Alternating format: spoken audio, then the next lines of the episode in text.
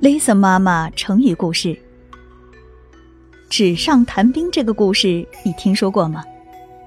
据《史记·廉颇蔺相如列传》记载，战国时赵国名将赵奢之子赵括，从小学习兵法，谈起兵法来也头头是道，即便他的父亲也难不倒他。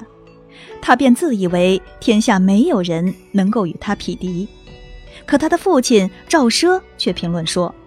打仗是非常危险的事情，而赵括把他说的太容易了。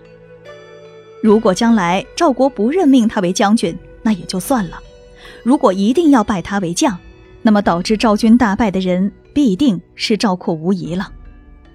后来赵括果然代替廉颇做了大将军，在长平一战中，他只知道根据兵书死搬硬套，不懂变通，被秦将白起打败，四十万赵军全军覆灭。连赵括自己也战死沙场。